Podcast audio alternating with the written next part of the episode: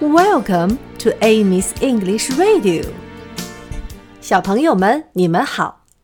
这个星期我们要学一首关于交通安全的歌曲，名字叫做《Be Careful on the Road》。路上要小心。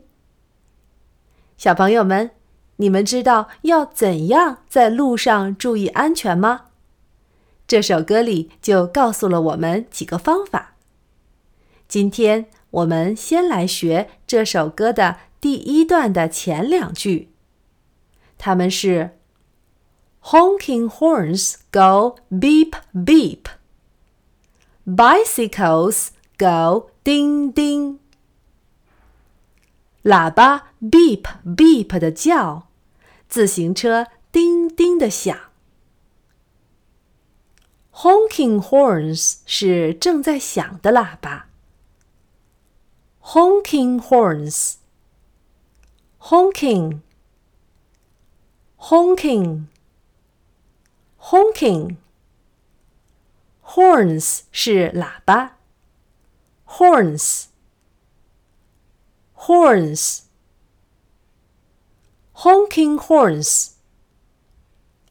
Honking horns.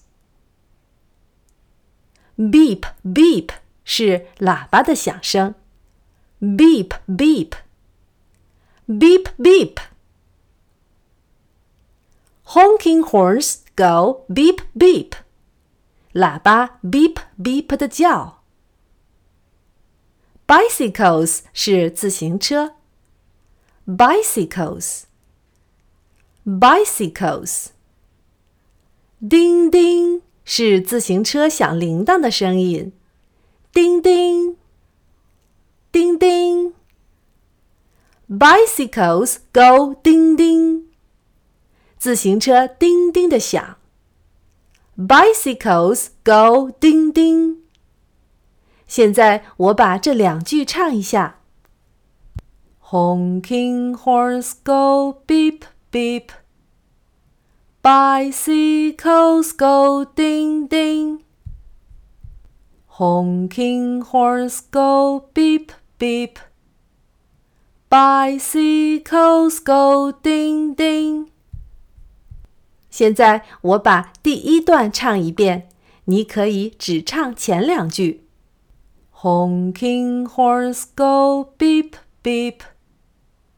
Bicycles go ding ding. Look both ways when you cross. Careful, careful of the cars.